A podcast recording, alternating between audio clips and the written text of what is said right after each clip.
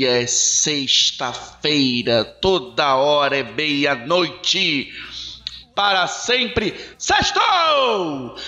A sua revista de cinema muito louca.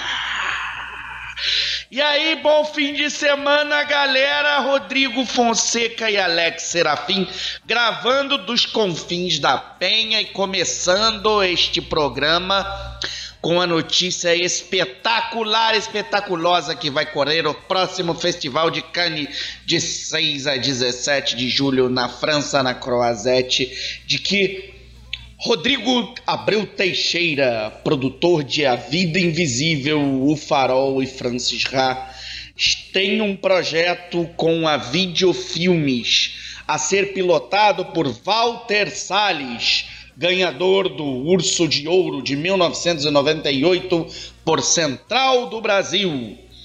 Juntos com a atriz Mariana Lima, disparadamente um dos maiores talentos da interpretação nas Américas, farão. Que, que farão? Que farão? Ainda estou aqui. Uma adaptação de uma narrativa literária de tintas biográficas de Marcelo Rubens Paiva.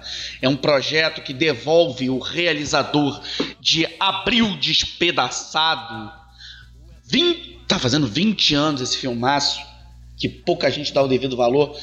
É, é a volta do Walter Salles ao ecrã pelas vias da ficção, é, desde On the Road, na estrada, que ele não faz uma ficção. Fez um, um curta ligado a questões ambientais, mas ele está muito na vereda documental. Então, isso é para celebrar!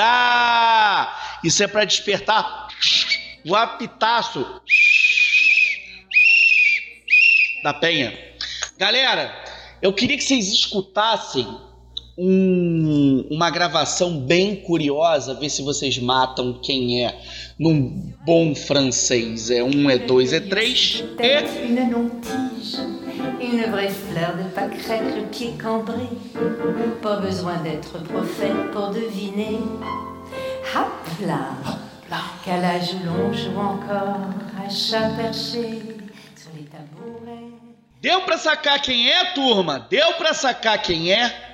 A gente, tá, a gente acabou de ouvir Juliette Binoche, uma das maiores atrizes do mundo, atualmente com 57 anos, consagrada como um dos maiores talentos da Europa nas telas desde 1983, consagrada com um Oscar. É, foi presidente do júri do Festival de Berlim em 2019 e está com um filme quentíssimo a sair do fogo, do forno e do fogo, até confundi, porque esse filme se chama Fogo, o novo longa-metragem da imperdível, da imparável Claire Denis, um filme cozido durante a pandemia provavelmente vai estourar pelo Festival de Veneza, que Sapo São San Sebastián, são filmes que vão festivais que vão rolar no segundo semestre, então é importante a gente ficar atento. Ela contracena com Vincent Lindon e com a Mate Diop. É um triângulo amoroso, é um filme sobre um triângulo amoroso é, de uma mulher com seu veterano companheiro e com um grande amigo. Isso vai dar um embolado no dia a dia dela. É uma produção é, que marca uma nova parceria da, dessa gigante que é a Claire Denis com outra gigante que é a Juliette Binoche. Elas fizeram um filmaço juntas que é o High Life Estava até bem pouco tempo na plataforma Look aqui. É, saiu de San Sebastian, é uma produção espacial que tem o Robert Pattinson. É, e juntas elas fizeram também uma delícia chamada Deixa a Luz do Sol Entrar, que abriu a quinzena dos realizadores em 2017, chegou a ser lançado aqui. É uma combinação aí de talentos gigantes. Só que tem uma coisa que é extra que eu queria falar para vocês é, da Juliette Binoche, que eu acho fundamental porque ela está de volta nas nossas telas. Eu fui ver essa semana tinha pouca gente é, no espaço Itaú, mas quem tava saiu radiante, feliz da vida, saltitante, com a boa esposa, La Bonne Épouse, que é um filmaço do Martin Prévost, que demorou, demorou, demorou, mas acabou chegando aqui trazendo a Juliette de volta às telas do Brasil. É, acho que um, um, esse, esse longa é delicadíssimo. E ele foi, a gente viu, eu cheguei a assistir esse filme na abertura do Rendezvous avec le cinéma français de 2020. Esse filme ia sair na França quando a pandemia bateu, tipo lá em março de 2020. Ele acabou estreando bem depois. É, mas ele fez um enorme sucesso. Só no, no, fim de semana de estreia ele fez 171 mil pagantes e acabou totalizando cerca de 600 mil ingressos vendidos. Foi um sucesso de crítica. É, e dirigido pelo Martin Provost, que é um cineasta conhecido por Violette e o Reencontro, que candidata aí esse filmaço à eternidade.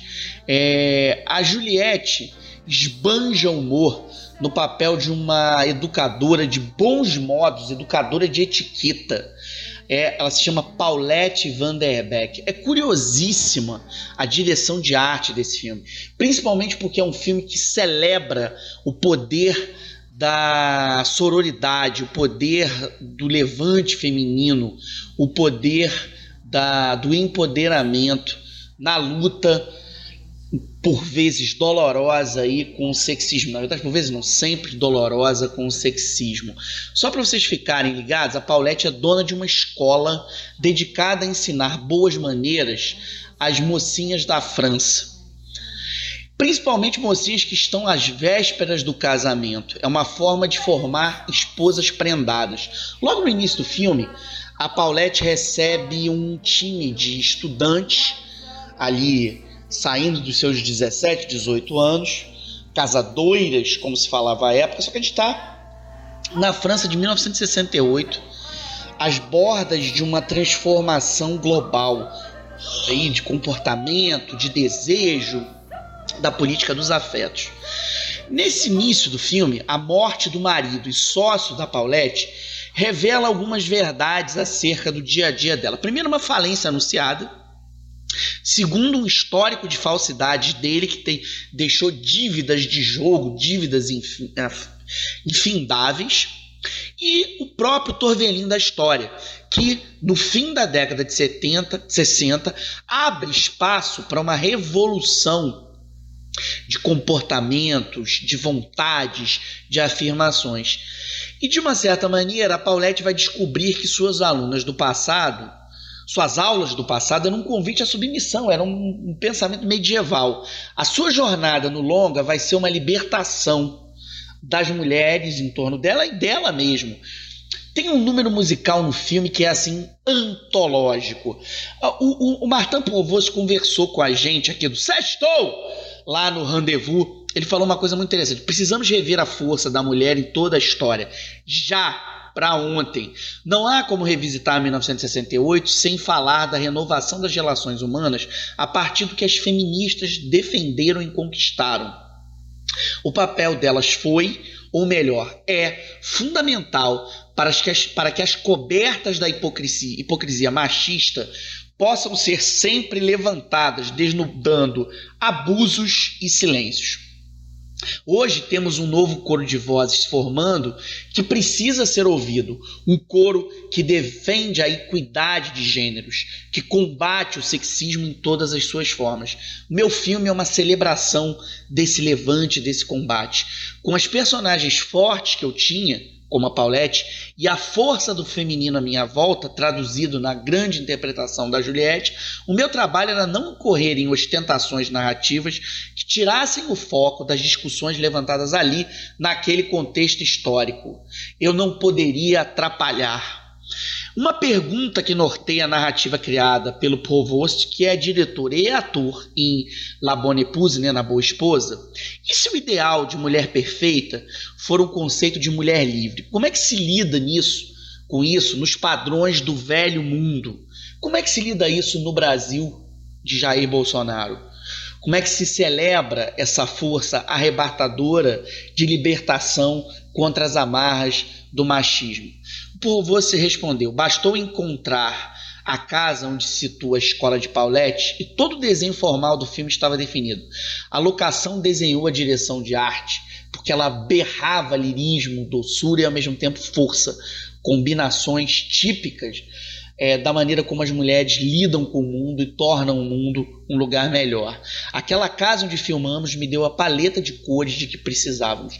O Provost é um cineasta de uma doçura singular que se apoia na força criativa da Juliette Binoche para construir personagens rebeldes, personagens de muita potência afetiva, personagens que não tem medo do julgo, não tem medo da dominação. Tem sido assim em filmes que a consagraram até fora da língua inglesa. Ela foi laureada com o Oscar de melhor atriz coadjuvante em 1997 por O Paciente Inglês do Anthony Minghella. Engraçado, né, que a gente começou esse sextou falando do Walter Salles e o Walter era um grande fã do Anthony Minghella. E ela foi indicada ao Oscar de novo pelo Chocolate, lá atrás, em 2000. É, ela ganhou o prêmio de melhor atriz no Festival de Berlim em 96 pelo Paciente Inglês, já mostrando a força do filme.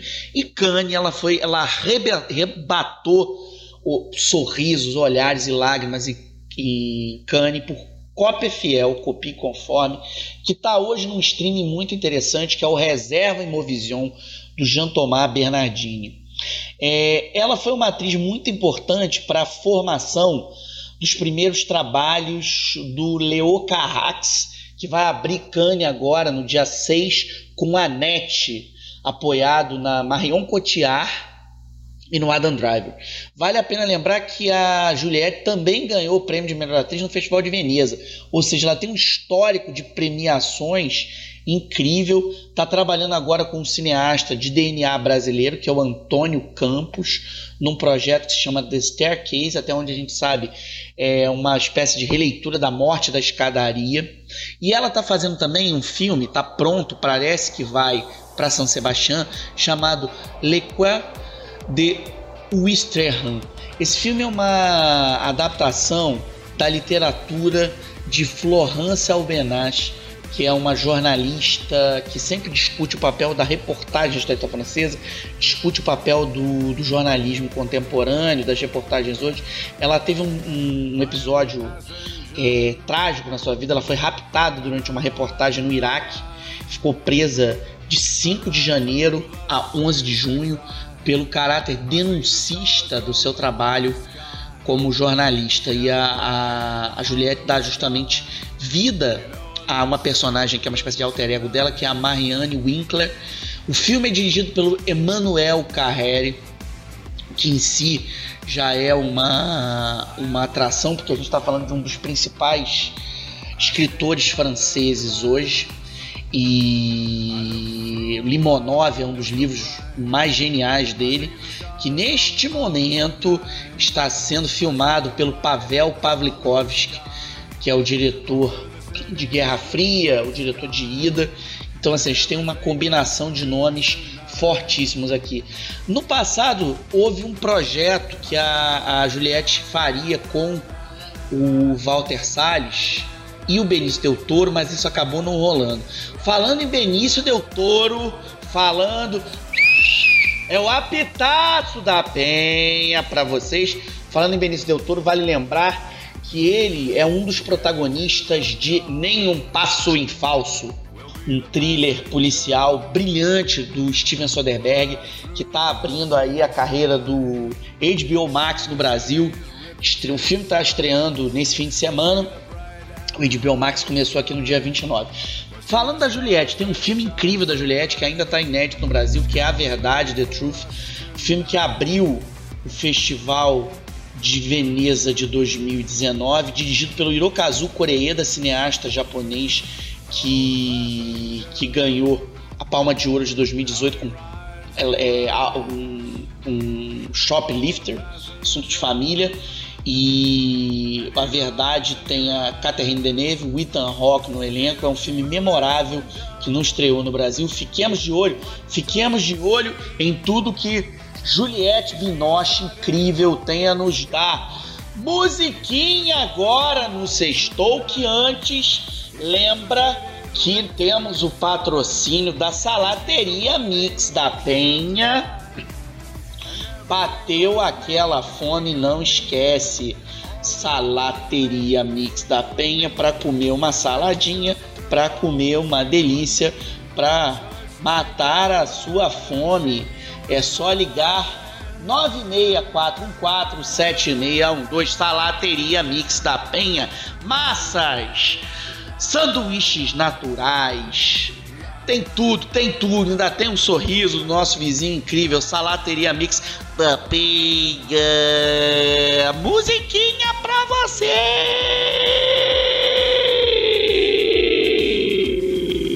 Sexto!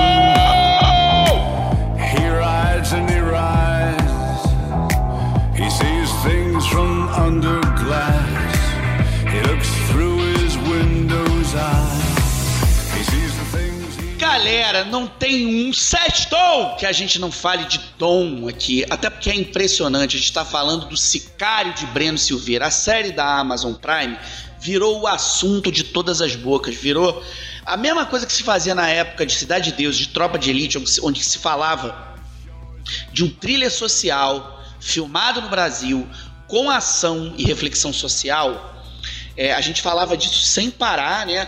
Na época, e hoje se fala desse, dessa produção aí para o streaming que o Breno Silveira dirigiu e que tem o, o, Gabriel Leone, o Flávio Tolesani nos papéis principais. Agora a gente tem uma surpresa para vocês. Quem gravou um super depoimento pra gente do elenco da série é o Wilson Rabelo. Vocês devem lembrar da figura dele como o professor Plínio de Bacurau, onde ele tem um trabalho monumental. Esse ator mineiro de Belo Horizonte, que começou como sonoplasta e foi iluminador nos palcos das Gerais, acabou se tornando um super ator. Ele tem um projeto novo para estrear já já, chamado Jogo da Corrupção, e ele põe o dom no bolso, no papel do agente arcanjo, que vai levar o pai, Victor, né, que é o pai, um mergulhador, um nadador exímio, que virá seu pai do bandido gato Pedro Dom para o universo da justiça, o universo da lei. É, Wilson Rabelo é um ator de muitas proficiências, que tem uma carreira vastíssima é, como ator tanto no cinema. Ele tem um filme para estrear já já, que é O Pai da Rita, do Joel Zito Araújo. Esse é um dos filmes que eu mais levo fé esse ano. Ele trabalhou em Amor de Mãe, é, ele fez Pega Pega, ele trabalhou em Malhação para o Dia Nascer Feliz, Sol Nascente, ele fez Sete Pecados.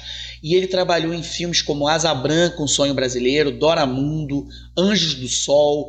É, e é uma honra pro Sextou ter o agente arcanjo conversando com a gente aqui. Eu vou perguntar, vou pedir para o Wilson Rabelo falar, se apresentar e falar um pouquinho dessa trajetória magnífica dele para gente. Com vocês, o brilhante Wilson Rabelo. Olá, eu sou Wilson Rabelo. Eu interpreto o personagem Arcanjo na série Dom da Amazon. E é muito importante poder falar um pouquinho sobre este personagem arcanjo. Na minha opinião, embora ele esteja fora da trama principal que acontece com o personagem do Pedro Dom, é Gabriel Leone, né? Magnífico. E ele também aborda a vida do Vitor, que é o pai dele, né? É o Flávio Tolesone, maravilhoso também, como todo o elenco, né? Então, é, ele representa um pouco do. ele simboliza o militar, como essa instituição encarava e encara até hoje a droga, que nós sabemos que é de uma forma é, limitada. Mas, de certa maneira, ele, ele me tira como ator dos, dos arquétipos, dos estereótipos, porque ele me permite trabalhar numa outra tonalidade, ele me permite trabalhar num outro tempo, num outro ritmo. E como ele é uma ficção, ele não está baseado em nenhuma ideia pré-estabelecida. Então ele me permite como ator e como ator negro trabalhar numa outra textura de interpretação que eu tenho que me deixa muito feliz, principalmente aos 64 anos, né? Próximo, né? Daqui a dois meses, setembro, é poder ter uma, um, um produto audiovisual que me, que me reconecta com as novas técnicas, com os novos ritmos de trabalho, com as novas histórias, com, com me dando possibilidade de trabalhar com diretores como o fantástico Breno, né? O Breno é um ator, é um ator, é um diretor que trabalha junto com o ator, dando suporte, né, facilitando o trabalho do ator. E isso também ajuda a minha carreira também a, a chegar no outro lugar que teve um impulso muito grande através de Bacurau. Então eu acho que o Dom vem reforçar essa minha retomada de trabalho no audiovisual. Agora, da minha opinião, a importância de se ver a série é porque a gente amplia o olhar sobre a droga, não só falando do homem, do, do, do humano que consome e que vende, como mostrando, porque na verdade o ser humano está contido em todas as, as instituições, né, digamos, da sociedade. Então, dentro do bandido, dentro, o bandido, dentro do bandido tem um filho, dentro de um policial tem um pai, dentro de um juiz tem um avô, então a gente sempre tem o ser humano permeando ah, ah, as profissões, as instituições sociais. E, e essa, essa série ela permite a gente ver um aspecto da não só da estrutura familiar atingida pela droga, mas como é, dentro de um marginal que a gente sabe que se colocou por circunstância, por opção, por cultura, por educação ou falta dela, num caminho que vai de encontro a todos os desejos, os desejos da sociedade de viver em harmonia e no mais próximo da paz possível. Mas, na verdade, a gente vê também como o ser humano, sem suporte, sem apoio, ele vai se deteriorando espiritualmente, moralmente, socialmente. Então, de certa maneira, é uma metáfora da sociedade. A gente vê que não só nas comunidades, mas em toda a sociedade, a nossa forma de entender o vício, a nossa forma de entender a doença mental promove uma categoria é, de, de, de bandidos, porque a gente não, não dá um tratamento humano para os indivíduos que se desvirtuam socialmente do comportamento que nós consideramos o mais é, aceitável para vivermos em sociedade. E principalmente mostra a, como a droga também ultrapassa o, o universo, é, digamos, da violência em si, mas os efeitos que ele causa na família. E é muito comovente ver um pai, agora nós estamos falando do pai, que também podemos falar de como atrás de um policial existe um pai e as suas, e as suas é, digamos, as suas, os seus desafios, que nesse caso promove a todos que têm um filho para criar. Então eu acho que a série ela, ela mora, mostra as várias, os vários filamentos que compõem não só a sociedade, mas o indivíduo. Ela nos permite aprofundar um pouco mais, fazer uma, uma prospecção maior sobre a vida de uma pessoa, de um viciado, de um bandido. E também é, amplia o, o poder da droga e, e, e, desestigmatiza o negro de certa maneira como usuário, como vendedor e como, e como bandido, embora ainda nos restrinja a, a sermos vistos apenas como, como agentes, né?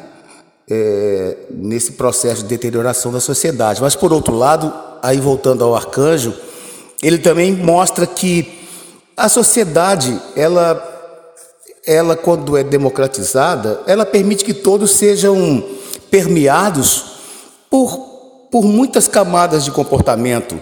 Que um militar que possa ser um negro, que um juiz possa ser um negro, que infelizmente ainda temos por questões sociais e, e, e falta de estrutura, principalmente educacional no Brasil, um grande contingente de afrodescendentes ainda envolvidos pelo universo da criminalidade por falta de alternativa e muitas vezes impelidos a isso. Então a gente também vê que a sociedade ela se apresenta como causa e muitas vezes da, da deformação, do distúrbio de um indivíduo, independente da cor e da classe social.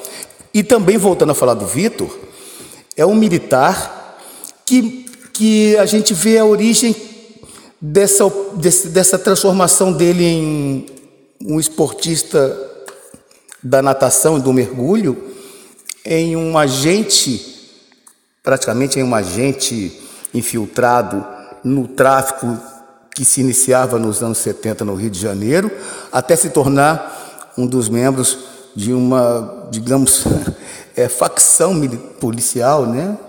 Os Homens de Ouro, Lecoque. Então, quer dizer, ele também, de um jovem de classe média, foi transformado em um policial que, na, na que na, na, no exercício do seu trabalho chegou muito perto da criminalidade, aliás, chegou perto, não, chegou na criminalidade. Então, isso mostra também como, voltando às instituições, sempre que o homem está presente nas instituições, elas com certeza vão sofrer, é, vão, so, vão sofrer uma, uma deformação a partir deste homem que preenche essa profissão, essa instituição. Então, assim, eu acho que dom é importante de ser visto porque ele amplia o nosso conhecimento da sociedade e os efeitos, no caso da droga, na sociedade. E essa série também representa ah, uma maior democratização da ficção, né?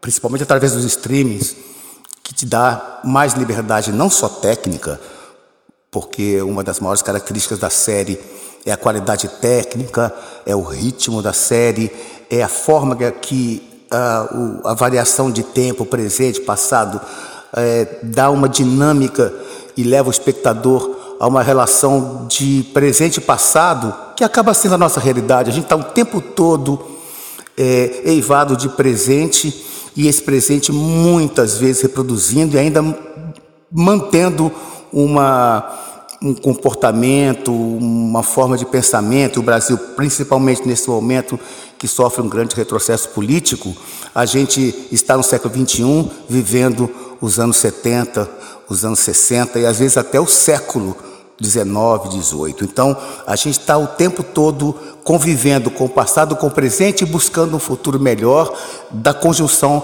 desses dois tempos. Então, acho que Dom, ela, embora essa série também nos dá uh, uma livre associação a Dom Pedro, né? A gente está brincando com o passado e com o futuro do Brasil e principalmente vendo as deformações desse passado desse passado recente, uh, como nós devemos nos ver, como nós devemos tirar os problemas debaixo do tapete, revermos a nossa história, nos reposicionarmos como indivíduo com os nossos, com a nossa família, com o nosso país e a arte e a cultura são é, dois pilares muito importantes, junto com a educação, três pilares muito importantes para construir um caráter, um indivíduo, um povo e uma nação. É um prazer. Wilson, assim, é um prazer gigantesco para o nosso podcast que celebra a importância do cinema brasileiro ter um ator como vocês. Galera, eu tinha que esperar as dicas, mas eu não tô me aguentando aqui. Queria falar para vocês que o Globoplay tá assim lotado de coisas. Então vou adiantar uma desde já, que é Flores Raras do Bruno Barreto. É, quem não teve a oportunidade de ver na telona o filme sobre a Lota de Macedo, que é interpretada pela Glória Pires, numa relação amorosa apaixonada e doída é, pela poeta Elizabeth Bishop, não percam. Miranda Otto, magnífica nessa produção que foi exibida no Festival de Berlim de 2013 2013. O, o, Bruno Barreto é um cineasta realmente singular, assim, do qual se fala pouco, né? E está comemorando agora aí os 45 anos do seu maior sucesso de bilheteria, que é o Dona Flor e seus dois maridos. Lembrando que ele concorreu ao Oscar e ao Urso de Ouro de Berlim com Que é Isso, Companheiro. Então, lembrando aí, a gente tem a Glória Pires como a arquiteta Lota de Macedo Soares e a Miranda Otto, magnífica como Elizabeth Bishop. É, é uma narrativa que se baseia no livro Flores Raras e Banalíssimas da Carmen L. Oliveira, a partir de um roteiro de Julie Saires e Matthew Chapman. Enfim, um longa muito potente que fez história em 2013 nas nossas telas e que mostra a força narrativa do Bruno Barreto. Musiquinha do Sextou para vocês, musiquinha do Sextou para vocês em especial. Lá pro Grajaú, onde a gente tem o Davi, onde a gente tem a Nininha, onde a gente tem o nosso querido Celcinho, onde tem a gente, a gente tem a tia Sônia. A tia Sônia tá fazendo aniversário. Parabéns, tia Sônia! Parabéns para você pelo seu aniversário. Quem avisou isso tudo pra gente foi a Aline Pacheco. Em quem o sextou dá sempre um mimo, um muito obrigado, um hello porque na grajamaica da vida, a Aline, como geógrafa, acha sempre os nossos pontos cardeais do pensamento e do alumbramento. É para você, Aline. Beijo, beijo, beijo. Sai! Estou com o cinema.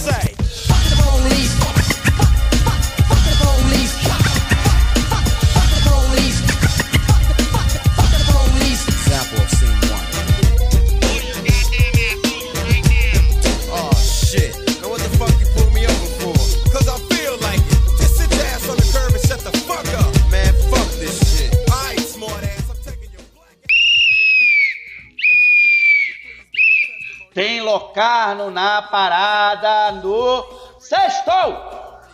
Tá uma expectativa gigantesca para um esse que é um dos maiores festivais de cinema do mundo, realizado anualmente na Suíça, ali do ladinho é, de Milão. A gente tem que ir para lá passa um lugar que é suarento, faz um calor que parece realengo, mas que é um dos postos mais lindos do mundo e uma das celebrações cinéfilas mais potentes que existe. Olha, esse ano o evento vai ser aberto por uma produção do Rodrigo Teixeira, que é o Beckett, é, com John David Washington, lá do, do Tenet e do Infiltrado na Clã, que é um, um thriller chamado Beckett, é, ele é um turista americano perdido na Grécia, no meio de uma conspiração política. Mas nessa quinta-feira, ontem, né, saiu a seleção feita pelo curador Jonah Anazaro.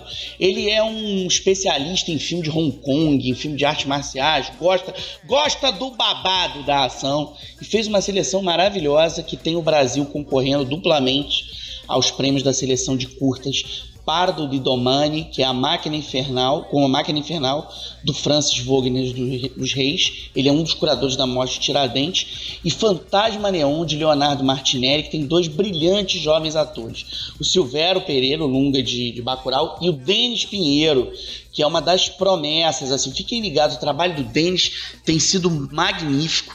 Ele é um ator que pertence à trupe da Maceió, em São Cristóvão tem feito um trabalho primoroso aí de evolução assim no teatro. Ele fez uma versão do Sweeney Todd para os palcos brasileiros assim incrível.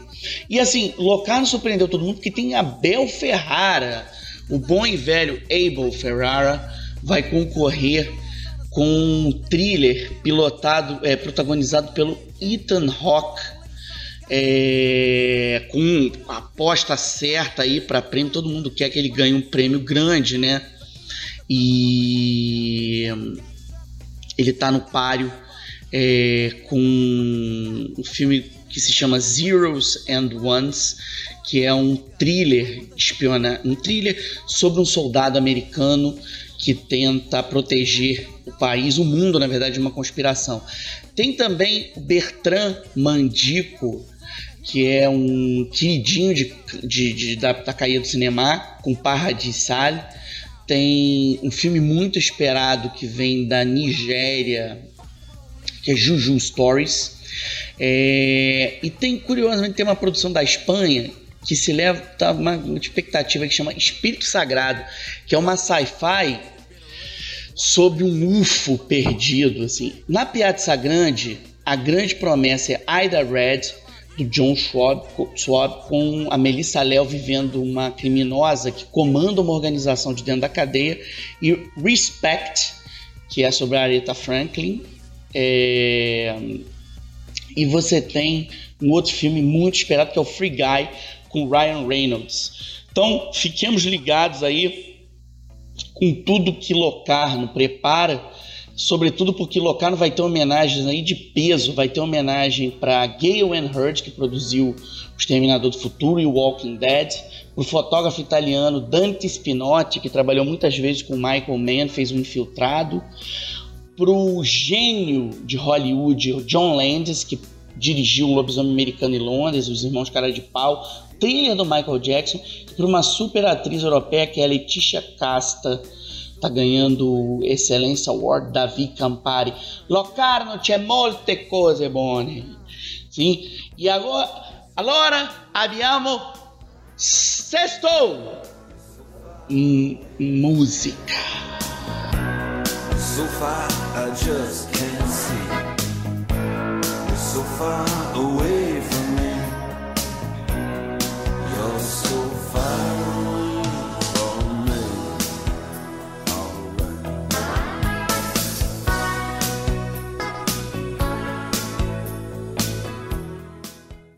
Poeira!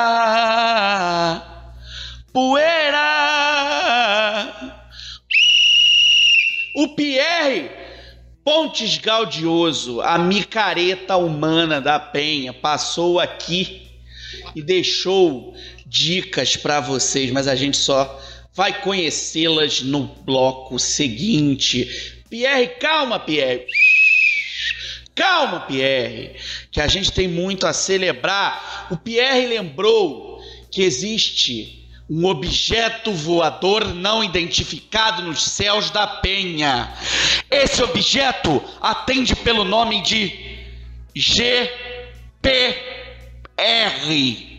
outrora conhecido como Jorge Paiva Ramos. O nome dele não pode mais ser dito por ações judiciais contra o Sexto mas se você estiver pela penha e avistar uma criatura muito estranha, que se assemelha a um elo perdido, provavelmente pergunte a ela quem é o George. Opa, não poderia falar, mas falei.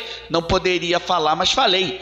Já que estamos em clima de animação, tem um livro aí saindo que tem tudo a ver. Bom, falando em livro, Tarantino lançou a versão em romance de Era uma Vez em Hollywood, que a Intrínseca está colocando como um potencial mega seller, mega seller aqui. Fiquem ligados.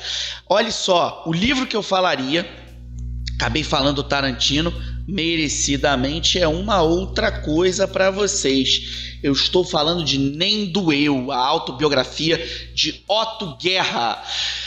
Provavelmente você deve ter rido a valer com Woodstock Sexo Orégano em Rock and Roll, um dos maiores longa-metragens animados já feitos no Brasil, com o seriado Rock são os cowboys gays do Canal Brasil, e longas como A Cidade dos Piratas e Até que as Borne nos separe.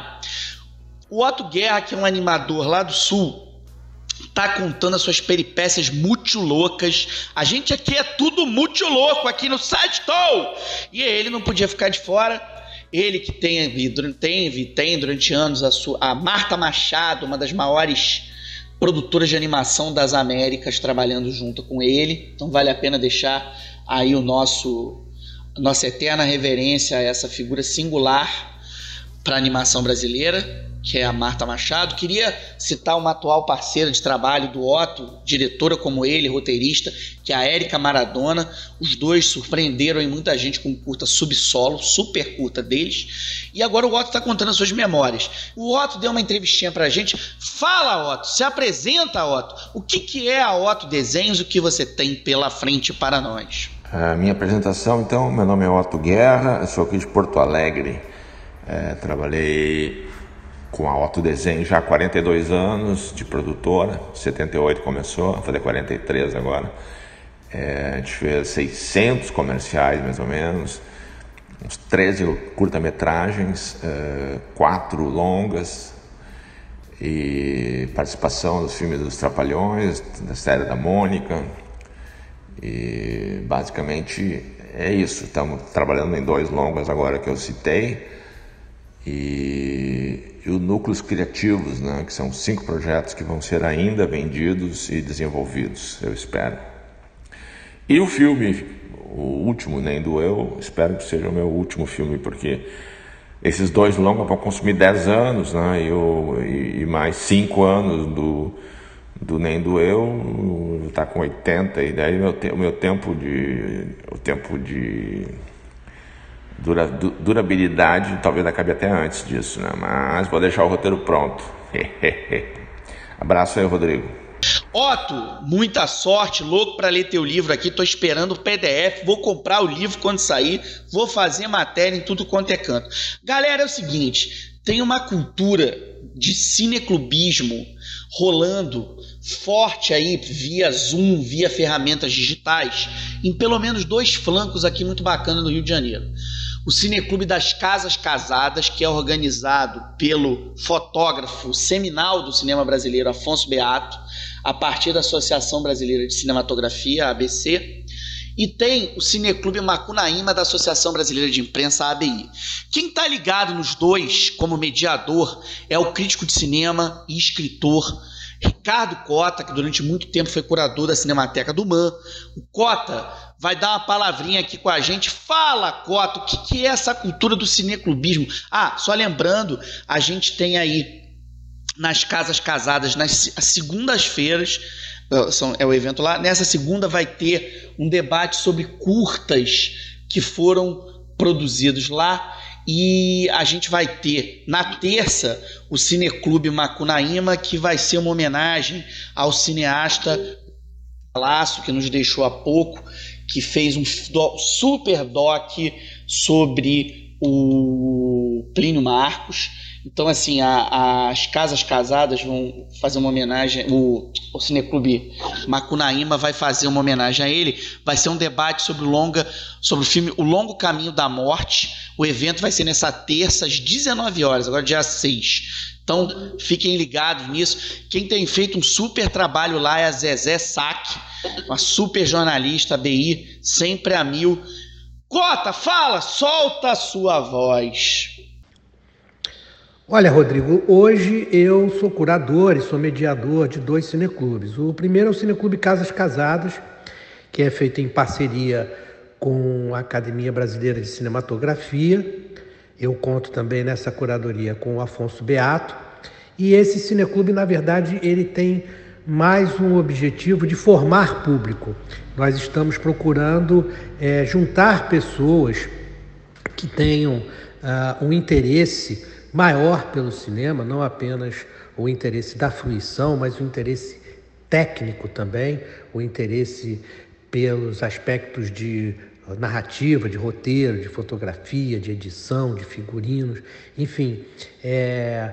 E a gente se reúne em torno de filmes, uh, filmes mais do passado, mas em geral a gente procura filmes relativamente novos em que a gente possa trazer justamente a equipe técnica, atores, diretores, né, para debater com a gente nesse espaço que é um espaço aberto e que também é um espaço de formação, de conhecimento. E o outro cineclube é o Cineclube Macunaíma, cineclube tradicional, cineclube da Associação Brasileira de Imprensa, que também, como Casas Casadas, vive nesse momento de projeções é, online, virtuais.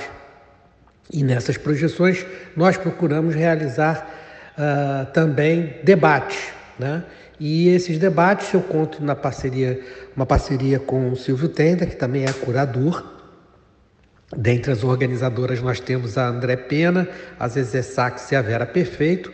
E o objetivo desse cineclube já é de trazer pautas, é, filmes que uh, tragam pautas que são urgentes, são emergenciais para a discussão uh, da realidade brasileira. Então, nós temos trazido filmes que tratam de questões como a reação, a resistência dos povos indígenas no Brasil, que tratam de questões raciais, que tratam de questões relativas à saúde, ao meio ambiente, enfim. Então, o Cineclube da ABI ele tem um aspecto maior, mais amplo uh, de debate para além do técnico, do é, da, da, área técnica do cinema, como é o caso do Casas Casadas. Então é isso, para mim é um prazer muito grande poder fazer parte desses dois projetos, estar mediando, estar convivendo diariamente com pessoas que fazem cinema, que pensam o cinema. Então é uma alegria muito grande. Nós já estamos aí, nos dois casos, passando por mais de seis meses de trabalho, né, com resultados muito bacanas. Todos esses debates ficam gravados, então está é, é, tá sendo muito produtivo do, por, pelos dois aspectos, né, pelo aspecto de poder desenvolver a crítica, mas também de aprender com quem faz cinema. Cota, nota 10. O Cota é um crítico que sempre marcou aí. Minha geração deve muito ao trabalho dele. Musiquinha antes de entrarmos nas nossas indefectíveis dicas da para o fim de semana no streaming. Lembrando que Velozes e Furiosos 9 está em circuito e é um super ultra filme.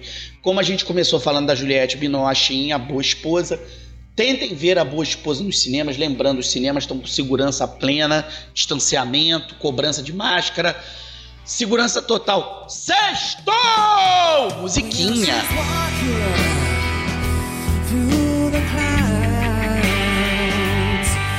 With a certain smile that's running around. Butterflies and zebras and moonbeams and a very young tale riding with the wind. Love Galera, enfim, chegou a hora das dicas. Eu protelei, protelei, mas estou aqui, estou aqui com vocês. É... Já já vai ter mais musiquinha, já já. Vou deixar meu coração na curva do seu rio. Mas até lá temos muita coisa boa. Queria sugerir a imperdível edição do Batman número 51, que está nas bancas. Das ruínas da guerra do Coringa surge um novo dia. Tem uma história magnífica que reúne, chamada Depois das Risadas, do James Tynion IV, desenhado por Gillian March, que reúne o Batman ao genial bandoleiro Grifter, que é um personagem que surgiu nos quadrinhos da Image Comics, da Wild, a, no grupo Wildcats. Só matar as saudades do bandoleiro dos anos 90, era um personagem super famoso. Então, esse personagem Cole Cash, que é um atirador é, infalível, cruzando aí o caminho do Batman ao proteger o, o seu cientista xodó Lucius Fox, que foi vivido pelo Morgan Freeman na trilogia aí do, do, Christopher Nolan. E olha que louco, né? Como que a gente está esperando o Batman do Matt Reeves aí para saber como é que o Robert Pattinson vai se sair. É, acho que todo mundo está super curioso nisso. Vamos para as dicas, vamos para dicas. Eu vou começar com a MUBI, firme, forte, poderosa, com uma produção espanhola maravilhosa do Theo Curti que se chama Blanco en Blanco. Esse filme é um super exercício de cinema sobre um, um, fotógrafo de casamentos que se intriga sobre uma, uma retratada dele e vai atrás dela numa paragem com cara de bang bang, onde ele vai correr todos os perigos. Ainda na MUBI, a gente tem, enfim, o lançamento no Brasil de Guerra Sem Cortes, Redacted, que deu ao Brian De Palma o prêmio de melhor direção no Festival de Veneza em 2007 e nunca estreou por aqui. E vale a pena a gente ver a obra do diretor alemão Christian Petzold, como The Warm Money e Bárbara, que é, são filmes magníficos. Na Globoplay eu tinha citado antes para vocês o Flores Raras. Meu amigo Bussunda é um filme memorável. Só que a Globoplay lançou um Scorsese antológico, antológico, que é Alice não mora mais aqui, tá? É... Acho que poucas vezes o Scorsese, que é um dos maiores cineastas da história, conseguiu se abrir para a doçura de uma maneira tão surpreendente como ele faz aqui nesse Alice Doesn't Live Here Anymore, é, tendo a Ellen Burstyn como protagonista, tendo Harvey Keitel e tendo Chris Christopherson. O filme ganhou um merecidíssimo Oscar de melhor atriz para Ellen Burstyn. Ela não estava na cerimônia, quem recebeu por ela foi o Martin Scorsese. E tem Judy Foster no elenco, bem jovenzinha. Lembrando que a Judy Foster vai ser homenageada com a Palma de Ouro honorária no Festival de Cannes desse ano. E uh, o Festival de Cannes começa agora dia 6, então fiquemos ligados nisso. Tem muita coisa brasileira lá. Tem o Marinheiro das Montanhas do Carinha Inus, tem Medusa da Anitta Rocha da Silveira, tem grandes produções curtas, enfim, vamos ficar atento nisso aí. Lembrando aqui para vocês é, o Kanye vai homenagear o ator e diretor Bill Duke, que está no Nenhum Passo em Falso, do Soderbergh, que eu falei antes. Ainda no Globoplay, Macunaíma, de Joaquim Pedro de Andrade, e tem Greta, um dos trabalhos singulares do Marco Nanini, uma adaptação da, bem livre e bem potente de Greta Garbo, quem diria, foi parar no Irajá. Na Netflix eu queria chamar a atenção para um thriller é, polonês chamado Prime Time, que é a história de um sujeito que invade uma estação de televisão, e um super ultra filme japonês, um thriller sobre violência, que é o Família e Acusa, de Mishihito Fuji, é, goiano protagonista, e é um filme sobre a, a descida de um jovem dentro do submundo e como ele vai se virar na máfia japonesa, é uma espécie de poderoso chefão nipônico que está aí na Netflix com a gente. É, na Amazon, queria chamar a atenção para duas coisas. Um filmaço com Richard Gere, que concorreu ao Urso de Ouro de Berlim, que é O Jantar, do Oren Moverman. É, esse filme é um filme sobre a hipocrisia americana. Engraçado, assim, é um chama The Dinner, literalmente. E é uma produção que foi super aclamada lá em Berlim, mas acabou saindo sem devidos prêmios. É dirigido pelo Warren Moverman, baseado no romance de Herman Koch e tem um elenco maravilhoso, né? Tem o Richard Gere em estado de graça, o Steve Coogan, a Laura Linney e a Rebecca Hall. É um super elenco fazendo uma reflexão sobre a hipocrisia do nosso cotidiano. Tem o Miles Harvey também que tem um papel antológico. Agora, o Richard Gere rouba todas as cenas e mais um pouco. E ainda no na Amazon Prime, eu queria chamar a atenção para você, vocês para a cinebiografia de Albert Camus, é, que é um filme memorável no original chamado Camus, o autor de Um Estrangeiro. É uma produção do Laurent, Laurent é, com Stéphane Fries no papel principal e é uma super reflexão sobre as metodologias existencialistas de filosofia. O Sextou vai acabar deixando um beijo para todo mundo, torcendo aqui para que todo mundo enfrente essa pandemia com coragem, com habilidade. Tem uma musiquinha hoje pensada para o nosso Muso Pierre, mas uma musiquinha que vai também para o coração de ouvintes constantes aqui da nossa página. Joel Pizzini, é, a nossa eterna musa aqui. Falar a palavra musa também, sempre essa palavra está sobre a patrulha do dia a dia, mas nesse caso a gente abre uma exceção, a musa da geografia aqui, que é Aline Pacheco. Beijo, galera. Vamos ficar bem e. Sextou! com cinema. Vamos ouvir a dança do vampiro. Batendo palma, maracata do axé, me chamando.